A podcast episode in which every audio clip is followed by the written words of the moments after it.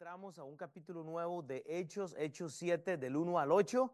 Y el tema de la enseñanza es la predicación de Pedro. No hay mucho, pero hay bastante. O sea, el tema es la predicación porque Esteban va a presentar una defensa delante entonces de un concilio. Lo que pasa eh, es, esta predicación, solo puse una nota, está orientada hacia la persona de Jesús si uno lee, digamos, cuidadosamente. Entonces, solo para recordar el contexto del capítulo 6, vimos que en Hechos 6.8 el testimonio es acción, dice la Biblia, y Esteban lleno de gracia. Lo que pasa es que usted no va a poder eh, dar gracia a nadie si no la ha podido recibir primero. Tenemos que recibir antes de poder dar esa gracia que viene a través de Cristo. Y hablamos del asunto de que no hay poder cuando no tenemos el deseo de poder hacer las cosas, porque dice que Esteban estaba lleno de gracia y de poder. Fue lo que Dios le había dado por recibir esa gracia. Y lo segundo es que obviamente para hacer estas dos cosas tenemos que estar entonces nosotros dentro del pueblo. Obviamente tenemos que relacionarnos. Obviamente cuando Dios nos está usando, lo primero que vamos a ver es que va a haber oposición. En el siguiente pasaje vimos que eh, hay oposición, hay gente que se levantó, hay gente que disputó y no podían resistir a Esteban. Y yo espero que esa sea para su vida eh, eh, una realidad, que la gente vea a Cristo y que lo que eso significa es que hay oposición en su vida. Porque cuando no tenemos oposición nosotros, pues quiere decir que estamos eh, actuando y comportándonos como el mundo quiere. Entonces, ojalá que la oposición esté en nuestras vidas. Y luego el punto clave es que el testimonio promueve la religión. En Hechos 6:11 siempre va a haber religiosidad. ¿Qué es lo que pasa? En este contexto, el problema que tenía este grupo de libertos, de personas que había sido ya esclava, el problema era que estaban acusando a Esteban. Porque, y aquí es importante, ellos estaban acusando a Esteban de obviamente estar apegados eh, eh, a, Jesucristo. O sea, el problema que se da acá es que están eh, acusando a Esteban de eh, no considerar a Moisés y la ley. Y es ahí donde nosotros hablamos. Cuando estamos nosotros viviendo bajo la ley antigua, juzgando siempre, tratando de ver todas las cosas, el, el liberto en este contexto no se estaba enfocando en Jesucristo. Y es ahí donde viene el problema de esto muy, este, Esteban no estaba en contra de ellos. Y luego eh, en el otro pasaje vimos que el testimonio es sufrido cuando es Cristo. ¿Qué es lo que hacen con él? Eh, eh, están dividiendo lo que él está haciendo. Este concilio, esta audiencia que tiene Esteban, está tratando de dividir realmente el mensaje de Esteban bajo un contexto que no era. El último punto que vimos la, este, la semana pasada, entonces, en el versículo 15, es que el testimonio, obviamente, es lo que ve el mundo, hermanos. ¿Qué es lo que estaba viendo Esteban? E, Esteban está viendo el mensaje que le había dado Jesús. E, él está caminando con el Señor. Obviamente, la gente está viendo esto. La pregunta que yo le hago a ustedes, ¿qué es lo que está viendo la gente cuando nos ve a nosotros? Eso fue lo que hablamos un poquito. Pero voy a terminar con esto. La predicación de Esteban. El mensaje de hoy, la predicación de Esteban, y aquí fui muy rápido, eso fue lo que vimos la semana pasada, vamos a entrar en tema nuevo, pero la predicación de Esteban es una predicación que nos ayuda a entender lo que es los tiempos en la Biblia, la parte dispensacional. Y ahora le explico eso, pues yo sé que tal vez es una palabra que usted no ha escuchado, pero yo quiero que oremos, porque usted o cree en el Evangelio o va a seguir viviendo bajo el Antiguo Testamento. Usted o pone los ojos en Jesucristo o los va a poner en, en Moisés y la ley. Nada malo en contra de Moisés y la ley, la ley revela que hay pecado en nosotros, pero nuestro trabajo es poner a Jesucristo primero. Hoy nuestra hermana recibió a Cristo, ¿verdad? Bienvenida a la familia. Ella eh, habló de Cristo con mi esposa, eh, recibió al Señor Jesucristo. Eh, hace un par de semanas, los cuatro de Colombia recibieron a Cristo, hermanos. Ese es el trabajo de nosotros. No es el Antiguo Testamento, no es enfocarnos en que por qué tomas, por qué fumas, por qué haces esto, por qué haces el otro. No es enfocarse en que cómo bailas así y que no, no, es Cristo. Cristo ya abolió todo este asunto de la ley. El problema es que si yo estoy siguiendo a Moisés a la ley, a la ley antigua, no matarás, no harás eso. Yo tiro entonces el trabajo de la cruz al suelo, porque me convierto en un liberto. Y, y ya explico esto. La audiencia que tenía Esteban era difícil. Oremos, Padre Dios. Gracias por las distracciones, gracias por la comida, gracias por los chips, gracias por el mensaje. Padre, gracias por Ashley que nos cocinó hoy esta sopa, Señor. Eh, Padre, que tú tengas la gloria esta mañana. Pero Padre, que tú nos ayudes a enfocarnos, Padre, en, el texto que vamos a estudiar hoy, Dios. Que nos humillemos, Padre, que, que recibamos, Padre, que pero que podamos exponer a Cristo, Padre, en algún momento, Señor. Que no nos dé temor de hablar de Cristo y que dejemos de estar en el Antiguo Testamento con los rudimentos antiguos, Padre, pero que prediquemos a Cristo, Señor. Padre, el, Antiguo Testamento genial y, ahora vamos a hablar de esto, Padre, pero si, si, si Cristo no está en mi vocabulario, Padre, yo tengo un problema. Entonces, que hoy nos ayudes a desarrollar una fonética que, que tenga el nombre de Cristo. El nombre de Cristo Jesús. Amén. Ahora, dije la palabra fonética porque si usted lee, yo quiero que usted hoy llegue a su casa y lea el capítulo de Hechos y lo compare luego con los evangelios, pero usted va a ver que la forma que Esteban está desarrollando este tema es muy interesante. Yo, yo quiero que pasemos acá un momentito a la este, siguiente cuadro, porque lo que va a hacer Esteban, déme darle aquí una, una, un, un adelanto. Lo que va a hacer Esteban en su predicación, en su defensa por la acusación, es irse a lo que los bautistas llaman dispensaciones. Y cuando usted dice la palabra dispensación, usted puede encontrar muchas. Y yo ayer hablaba de eso. ¿Qué es lo que pasa? Cuando yo digo que la audiencia de Esteban eran un montón de libertos, gente que estaba tratando de acusar al trabajo de Esteban, es gente, todos estos saduceos, todos estos libertos, es gente que estaba viviendo de Adán a Moisés, están enfocados en toda la ley es que vea lo que dice la ley. Es que Esteban, es que Esteban, tú no crees en el templo, tú no crees en, en lo que dijo Moisés, en lo que dijo Abraham, en la ley. No, es que simplemente Esteban estaba enfocando su diálogo en Cristo. Eh, técnicamente, las palabras y la predicación de Esteban se mueve a los tiempos y dispensaciones porque él menciona a Abraham. Es lo que se conoce como el pacto abrahámico y él lo menciona. Pero usted no se quede ahí. Yo lo que quiero es que usted piense en esto. Hoy día, nosotros ya estamos acá. Estamos bajo la gracia. Usamos la ley y usamos el Antiguo Testamento, pero para traer a Cristo.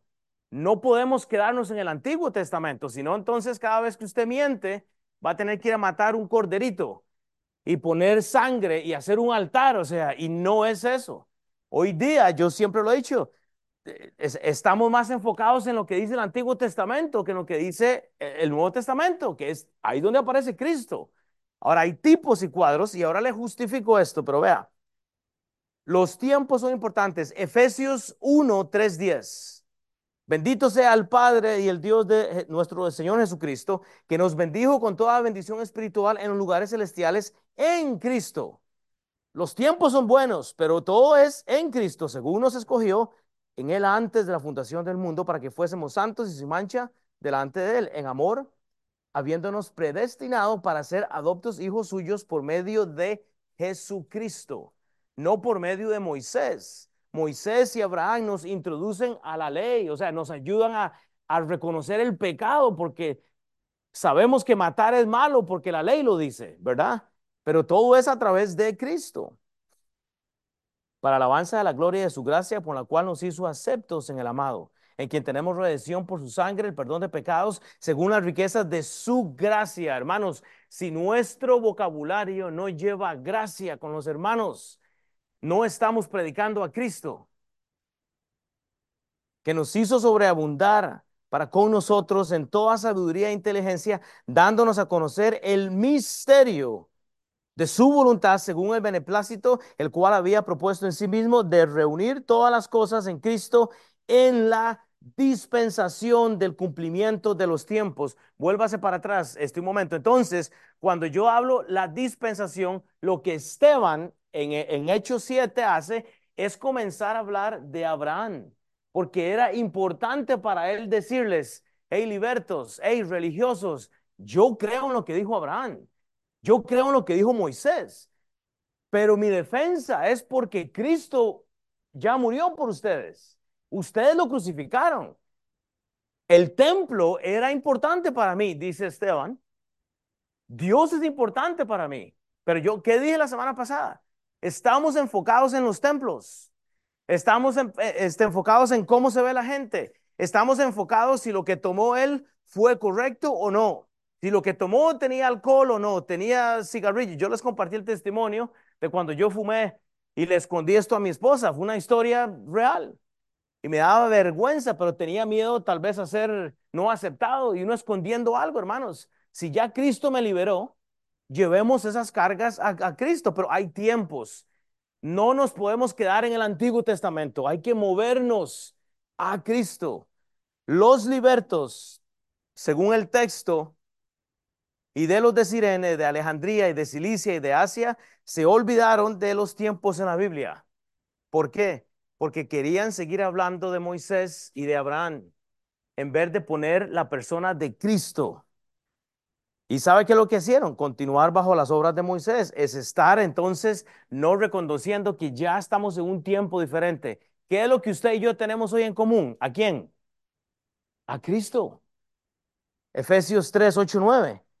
A mí, que soy menos que el más pequeño de todos los santos, me fue dada esta gracia de anunciar entre los gentiles el evangelio de la inescrutable riqueza de Cristo y de aclarar a todos cuál sea, cuál sea, cuál sea qué, la dispensación del misterio escondido de los siglos en Dios. Entonces, ¿cuál, cuál de los tiempos? ¿Cuál es este misterio? Si hay tiempos, si hay divisiones en la Biblia. No sigamos viviendo entonces bajo una ley antigua. Viva en Cristo, en la, por la persona de Cristo. El mensaje mío, hermanos, para esta mañana, solo un mensaje mío, abrace la gracia y enfoque su vida en Cristo. Hay un libro que se llama Habacuc en su Antiguo Testamento. Es necesario que usted lo estudie. Pero algo que me, que me agrada del libro de Habacuc es su nombre, es, es abrazar. ¿Sabe, ¿Sabe qué necesitamos? El abrazo de Cristo. Pero hasta que no hemos experimentado eso, va a haber problemas. Entonces, ahora sí, Hechos 7, se abre el telón. Ustedes han escuchado esa frase. Se abre el telón y aparece un sacerdote dando la oportunidad a Esteban para que niegue a Cristo. Se abre el telón y vea lo que dice. Y el sumo sacerdote dijo entonces, esto es así.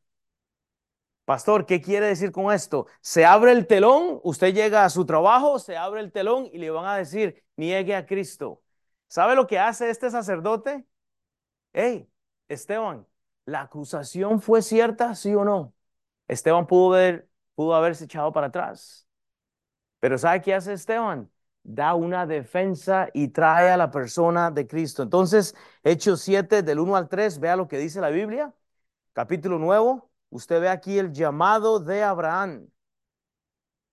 El sumo sacerdote dijo entonces, esto es así. Él le pregunta a Esteban y él le dijo, varones, vea lo que dice Esteban, varones, hermanos y padres, oíd, el Dios de la gloria apareció el Dios de la gloria, oiga, esa fonética es del Antiguo Testamento, Dios de la gloria. ¿A dónde aparecía Dios en el Antiguo Testamento? ¿En dónde? En un templo. El Dios de la gloria, o sea, eh, eh, la, fonética de Esteban es like, yo estoy con ustedes, porque el Dios de la gloria bajaba al templo. Eh, y, él llegaba ahí, pero ahora ya no estaba. Dice, apareció a nuestros padres, a nuestro padre Abraham, estando en Mesopotamia, antes de que morase en Arán, y le dijo, sal de tu tierra y de tu parentela, y vean la tierra que yo mostraré. Esteban usa una fonética familiar, y yo hablé de esto, hermanos. Pero yo les recuerdo, el templo era importante para ellos. Pastor, ¿qué quiere decir con eso? Yo le quiero decir una cosa, hermanos. A veces tenemos que conocer la Biblia. Vamos a tener que conocer la Biblia para poder llevar a alguien a los pies de Cristo. Esteban empieza técnicamente sin querer queriendo. Es llevar a la gente a una fonética que entienda. Esteban dice, el Dios de la gloria. Ellos sabían que se estaba refiriendo al templo. Esteban no estaba menospreciando al templo. Esteban estaba presentando a Cristo. Hermanos, este pasaje nos ayuda a descubrir cómo Dios ve al pueblo escogido. Vea, primeramente, la interacción que tiene Esteban es con respeto. ¿Qué es lo que dice él? Varones, hermanos y padres. Piense en un momento cómo nos comunicamos a veces con las personas. ¿Usted quiere que la gente conozca a Cristo, pero los mandamos al infierno? Estamos mandando al infierno a todo el mundo. Y yo les explicaba la semana pasada, ves, este toma, este fuma, este hace el otro. Estamos mandando a todas las personas al infierno. Estamos viviendo en el Antiguo Testamento. Viva por la gracia que Cristo ha tenido en nosotros. Pero lo segundo, hermanos, que es interesante, es que él no pierde su teología porque ellos estaban familiarizados. Vea, tómale una foto a esto en el, en el siguiente lugar, pero cuando, cuando él dice el Dios de la gloria, el judío reconocía ciertas cosas. ¿Qué es lo que hacía el judío? El, judío era un, pueblo de, tipos y cuadros bíblicos. ¿Qué era Dios? El Dios de gloria, el Dios de paciencia, de esperanza. Eh, para el pueblo judío, en esta cultura, cuando usted dice Dios, usted tiene que explicar cuál de todos los, dioses. Usted va a la India, usted va eh, a, a Asia, no saben cuál de los dioses.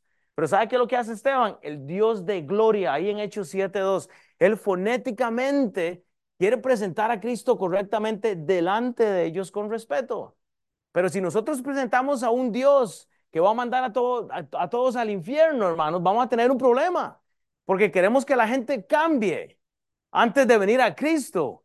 Y Cristo dice, no, venga así como está usted. Venga primero y yo hago el cambio. Hermano, gracias que hay un amén. Por, por, lo menos uno y medio puede haber, ¿verdad? Uno o dos. O sea, pero es que, es que yo no voy a la iglesia porque sigo fumando, sigo tomando. Bueno, ¿y a quién le importa? Venga a la iglesia, abrace a Cristo, viva por la gracia. Esta semana Mauricio y Gerardo me dijeron, Will, tenemos que ir a jugar pool. Y yo dije, por supuesto, yo soy mejor que ustedes. Y me los llevé y les di una tanda. Había gente fumando, había gente tomando. Fuimos a un lugar donde vendían pizza y jugamos pool tardísimo. Llegamos trasnochados el otro día y me podrían juzgar por ir a jugar pool con dos hermanos en Cristo. ¿Eso es malo, pecado? Bueno, los libertos o, los que viven en el Antiguo Testamento dirían, ¿cómo es posible que un pastor está en un bar jugando pool y jugando? ¿A usted quiere jugar, mi hermano? Ah, bueno, te llevo y te doy, papá. No, Gerardo juega muy bien. No, Gerardo juega muy bien y comemos. Hermanos, no, ya me entiende, o sea, no podemos quedarnos en que todo es malo. Tenemos que tener cuidado y es presentar. Pero vea, lo tercero, lo, tercero que es interesante es que cuando Esteban habla, la fonética de Esteban, la, parte eh, eh, eh, gramatical de él es tan interesante, pero vea, vea lo que dice luego. Este, dice, estando en Mesopotamia geográficamente, culturalmente, Esteban les dice, miren, no solo el Dios de la gloria apareció a nuestro padre Abraham, sino que estando en Mesopotamia, les menciona algo que es sensible para ellos. De nuevo, pastor, es que usted me está enredando. ¿Qué es lo que está diciendo? Bueno, le estoy diciendo que el, eh, el, río Tigris y el Éufrates eran importantes para la economía de ellos. ¿Sabe qué hace él? Tiene la atención.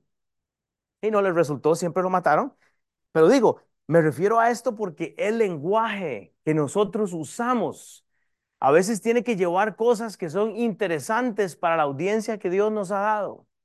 Pero hermanos, si, si lo que yo hago es llevar condenación a todas las personas por lo que hacen o lo que comen o lo que son o lo que no han hecho, entonces tenemos un problema. Repito, no estoy promoviendo alcoholismo, no estoy promoviendo, promoviendo ir a jugar pool todos los días, eso es su problema.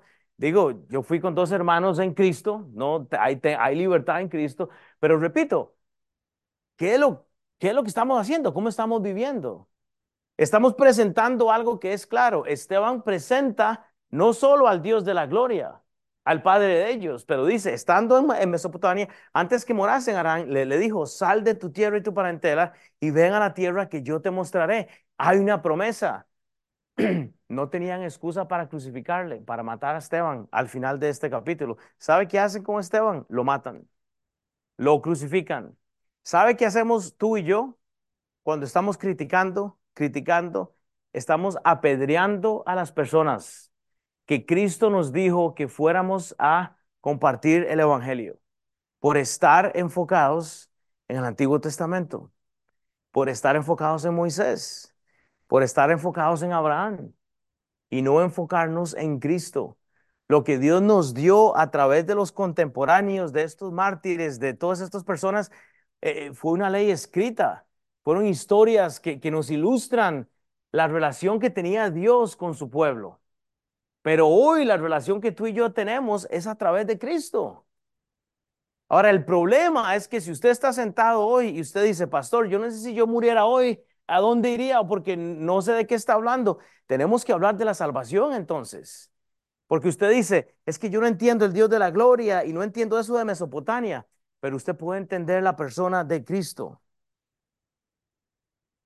Estando en Mesopotamia, y hay, y hay unas fotos aquí que yo puse solo para que se ilustre. Esto hasta el día de hoy es activo. Cuando Esteban menciona esto de Mesopotamia, está hablando del río Tigres y el río Éufrates, está hablando de algo que les llama la atención a ellos. E, eso era activo para ellos, comercialmente era necesario. E, y ya tiene la atención, sabe qué es lo que hace. Habla de ese pacto. Vea lo que dice Génesis 12 del 1 al 9. Porque esto es lo que hace Esteban, traer ese pacto. Génesis 12, 1 al 9. Pero Jehová había dicho a Abraham, vete de tu tierra, tu parentela y de la casa de tu padre a la tierra que te mostraré. Y haré de ti una nación grande y te bendeciré y engrandeceré tu nombre y serás bendición y bendeciré a los que te bendijeren y a los que te maldijeren, maldeciré. Y serán benditas en ti todas las familias de la tierra. Ese es su abuelo, Abraham. Ese es su abuelo. Y, usted, puede leerlo todo y no lo voy a leer por, el asunto del tiempo, pero Esteban intencionalmente trae esta promesa a ellos y le dice Esteban a ellos, hey, me están acusando injustamente. Todo porque yo quiero hablar de Cristo. Ustedes siguen hablando del Antiguo Testamento. La predicación de Esteban presenta su primer cuadro de Cristo. ¿A quién? A Abraham. ¿Qué era Abraham? Era un cuadro de Cristo. La diferencia de Abraham, ¿cuál fue? Que él rompió el pacto, que él no esperó en Cristo. A ver, teólogos, ¿qué fue lo que hizo Abraham? Si alguien se, recuerda. Oh, tuvo hijo, exactamente. Y yo lo hubiera puesto ahí. Vea, vaya, e, esto no está en sus notas, pero ahora que se me acuerdo, yo, a veces vaya a Génesis 16. Vaya a Génesis capítulo 16, porque usted puede ver acá eh, algo interesante. Yo lo he mencionado anteriormente, pero en Génesis 16, 16 usted ve un cuadro de rebelión. Este pacto de Abraham fue roto. Eso no está ahí, eh, eh, repito. Génesis 16, 16 dice, era Abraham de 86 años cuando Agar dio a luz a Ismael. ¿Ok? ¿Cuántos años tenía? All right. ¿Qué dice Génesis 17.1? ¿Era Abraham de cuántos años? ¿De cuántos? Ah, están dormidos. ¿De cuántos? All right. Entonces, ¿cuántos años de diferencia hay entre el capítulo 16 y el 17? 13 años. ¿Qué significa el número 13 bíblicamente? Es el número de rebelión. ¿Qué hizo Abraham? Romper ese pacto que Dios le había dado. Era el esperar. Hay 13 años del capítulo 16 al 17. El número 13 es rebelión. ¿Sabe qué lo que hizo Abraham? Se rebeló. Sí, Abraham es un cuadro de Cristo. Usted puede ver muchas cosas en él, de Cristo. Sin embargo, Cristo no pecó. Cristo nunca se rebeló. Cristo no estuvo en rebelión, como lo hizo Abraham, como lo hizo Moisés. Y podemos hablar de tipos y cuadros. Movámonos. Hechos 7 del 4 al 8, la promesa y los pactos de Abraham. Vea lo que pasa. Entonces salió, Hechos 7, 4 al 8. Entonces salió de la tierra de los caldeos y habitó en Arán. Y de allí, muerto su padre. Oiga, todo esto está diciendo Esteban, Dios le trasladó a esta tierra, la cual vosotros habitáis ahora. Repito, eh, Esteban está mostrando eh, eh, palabras que ellos reconocen. habitó en Arán, ellos sabían esto, ahora habitaban ahora, versículo 5, y no le dio herencia en ella, ni aún para asentar su pie, pero le prometió que le daría en posesión y a su descendencia después de él, cuando él aún no tenía hijo. ¿Qué fue lo que hizo Abraham? Se reveló. Hermanos, hay muchas bendiciones que nosotros no tenemos hoy en día porque estamos revelados. No estamos caminando con Cristo. Eh, no, nos hemos revelado de una forma y Dios no nos da lo que nos tenía porque no lo perdemos, porque nos revelamos, o sea. Pero sin embargo, ¿sabe que tenemos? La gracia de Cristo. Y dice versículo 6, y él le dijo, Dios así, que su descendencia sería extranjera en tierra ajena. Ve el mensaje de Esteban, y que los reducirían a servidumbre y los mataría por cuatrocientos años. Mas yo juzgaré, dijo Dios, a la nación de la cual serán siervos, y después de esto saldrán y me servirán en este lugar. Y le dio el pacto de la circuncisión, y así Abraham engendró a Isaac, y le circuncidó al octavo día, e Isaac a Jacob, y a los doce patriarcas. ¿Qué es lo que hace Esteban? Les trae los recuerdos todo lo que ellos ya conocían. Y por eso es necesario, hermanos, es, necesario cuando estamos compartiendo el Evangelio desplegar un poquito de entendimiento a las personas. ¿Por qué es que necesitamos a Cristo? Porque hay pecado en nosotros, porque hubo rebelión. ¿Qué es lo que está haciendo Esteban en este discurso? Tratando de introducir a la persona de Cristo, porque él va a llegar ahí luego. Esteban está mencionando estos tipos y cuadros. Esto era algo intencional culturalmente. Los judíos se fascinaban con tipos y cuadros. Y eso es lo que él está haciendo, es ser práctico con el uso de la Biblia. Y él les dice, yo no estoy menospreciando al templo, menos estoy despreciando a la ley. Si la ley es lo que me dice que, hay, que está malo en mi vida, pero el problema es que no está Cristo en medio de nosotros. Ese es el problema. Esos tres versículos eran realmente importantes, hermanos. ¿Qué es lo que estamos haciendo con nuestros tiempos? Vea, Esteban relata la esclavitud y la, libertad que ellos tuvieron más adelante. ¿Cuánto, ¿Cuánta esclavitud ha tenido usted en su vida hoy? ¿De, de, dónde es que vinimos? ¿Por, ¿Por, qué no nos enfocamos en la persona de Cristo? Vea lo que dice Génesis 15, del 13 al 14.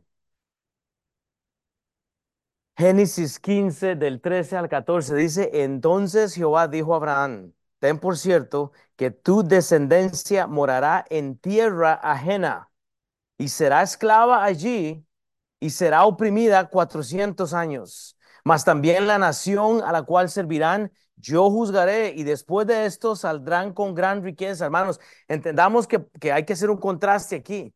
E, esto es importante, pero vea, vea lo que pasa entonces. Vaya a Deuteronomio 12, del 8 al 10. Son referencias claves.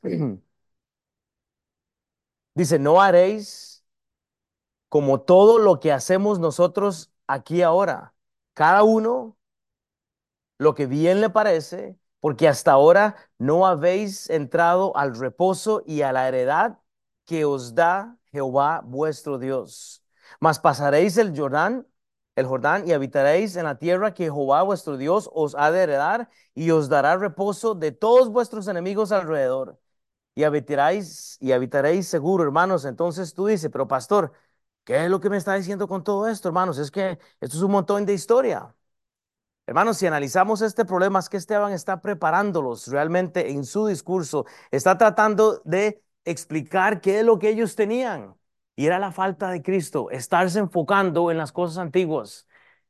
Ya el pueblo había sido liberado. ¿Por qué? Por la sangre de Cristo. Hermanos, hoy en día tenemos el problema de que la gente no está en reposo. Hay gente que no está en reposo porque no está en Cristo. Estamos juzgándonos, martirizándonos por lo que hemos hecho, por lo que yo hice, hermanos. Vivimos como libertos. Vivimos como todas estas personas que están acusando a la gente. Es que lo que hice es que todavía no soy, es que no puedo llegar a esto, hermanos. Vivimos con una mentalidad de libertos porque estamos tan enfocados en la ley antigua. Es que no puedo hacer esto, es que no puedo hacer, hermanos, Cristo lo hizo todo. Y, y usted tiene que creer eso. ¿Cuál es el problema de esta historia, hermanos? Era no dejar espacio para Jesús. Escúcheme. El problema es que cuando usted no deja espacio a la persona de Jesús en su vida, usted entonces está excluyendo absolutamente todo y enfocándose en el templo, enfocándose en las leyes, tratando de mandar a las personas al infierno y no trayendo a la persona de Cristo. El problema era no dar espacio a la persona de Jesús. Pues esta historia era buena y real, pero no pensando, oiga, en una heredad, en una tierra prometida. La gente sabe qué es lo que está esperando, lo prometido. Bueno, voy a orar para ver qué me da Dios. Ay, voy a hacer esto para ver qué me da Dios. Es que si voy a la iglesia todos los domingos, tal vez Dios me saca de mi miseria. No, ábrale su corazón a Cristo. Ese es el punto. Ahora, el mensaje de Abraham, genial. La ley de Moisés da, genial. Pero ¿qué tal Cristo? Hoy día no gozamos de reposo donde Dios nos tiene porque no queremos abrir nuestro corazón. Punto. Hoy nos vamos de la iglesia y vamos a lastimar a todo el mundo afuera. Es lo que pasa. No estamos en reposo porque no hemos abierto la puerta para Jesús de Nazaret en nuestras vidas. No queremos, queremos esclavizar a la gente con el mensaje antiguo y ese es el problema, hermanos. Es menospreciar. Ve, hagamos un contraste de evangelio y esto va a ser un tema gris, así que tenga cuidado. No, ¿cuántos evangelios hay? A ver, Alex, ¿cuántos evangelios hay, verdad? o sea, ¿cuántos evangelios hay? Uno, Jesucristo. Y la gente hace evangelios. Pero voy a dar un tipo y un cuadro aquí de lo que hace la gente hoy en día. Pastor, ¿qué es lo que va a decir? Voy a darle un ejemplo. Vea lo que dice Samuel. Primera de Samuel 12, 6, 7. Dice, entonces Samuel dijo al pueblo, Jehová que designó a Moisés y Aarón y sacó a vuestros padres, oiga, similar mensaje de la tierra de Egipto, es testigo. Ahora pues, aguardad y contenderé con vosotros delante de Jehová acerca de todos los hechos de la salvación de Jehová Dice que ha hecho con vosotros y con vuestros padres. Este es un evangelio. ¿Por qué? Porque la mayoría de gente trae un evangelio que depende de hombres. Vea, vea, vea la fonética. Entonces Samuel dijo al pueblo, Jehová, o sea, ahí está Dios, ¿verdad? Que designó a Moisés y Aarón.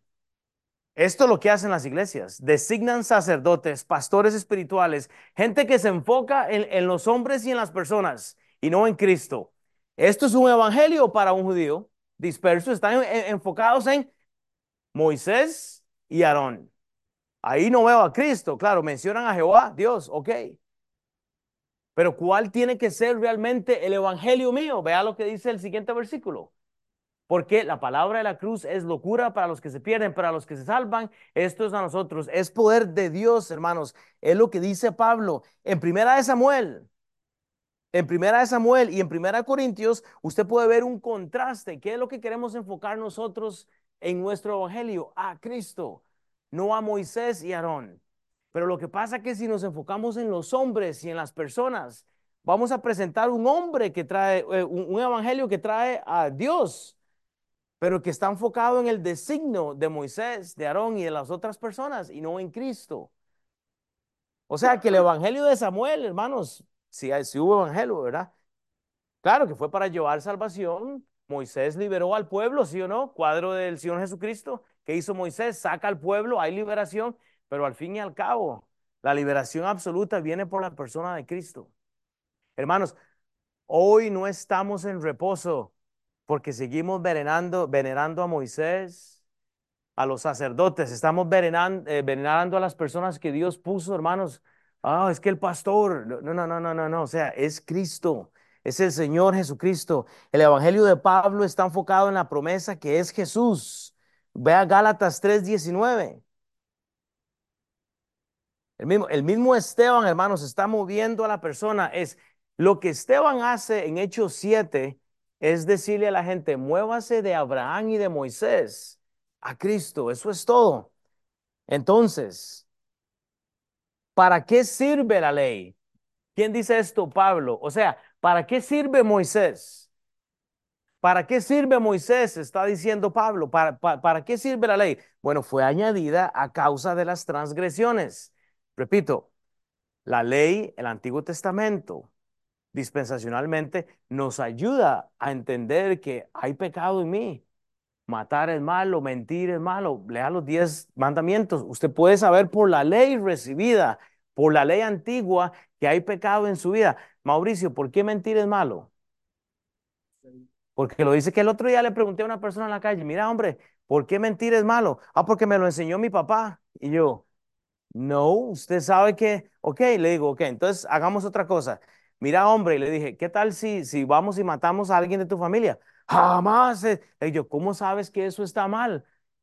Bueno, eh, porque Dios te, eh, escribió esa ley en tu corazón. Tú sabes lo que está mal.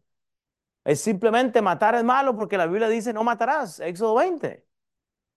Entonces, ¿para qué sirve la ley? La ley sirve para que nosotros entendamos que sí hay pecado, pero usted no puede condenar a todas las personas porque Cristo ya condenó esta ley, ya pasó.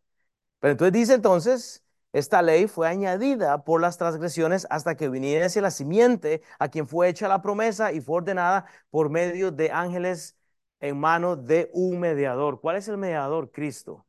Entonces, voy a limpiar esto que dije ahora. No es que Primera de Samuel es un evangelio. Lo que estoy diciendo es que hay personas, hay personas que ponen sus ojos en los Moiséses y en los Aarones, en los sacerdotes, en las personas que iban al templo, que hablaban. ¿Qué, hacía Moisés? A ver, a los que han estudiado su Biblia. ¿Hablaba con, con quién? con Dios. ¿Y qué hacía Moisés? Recibía las palabras de Dios. ¿Y qué hacía Moisés? Las entregaba al pueblo. Hoy tenemos iglesias, y no le voy a decir cuál, pero la iglesia mayor, digamos, para no meterme en esa área gris, ¿qué es lo que tiene? Hombres de, e, en medio de Dios y los ferigreses. Piden plata, le sacan plata a la gente, se llenan, llenan sus iglesias bóvedas de oro y todo, porque hay sacerdotes hay mediadores.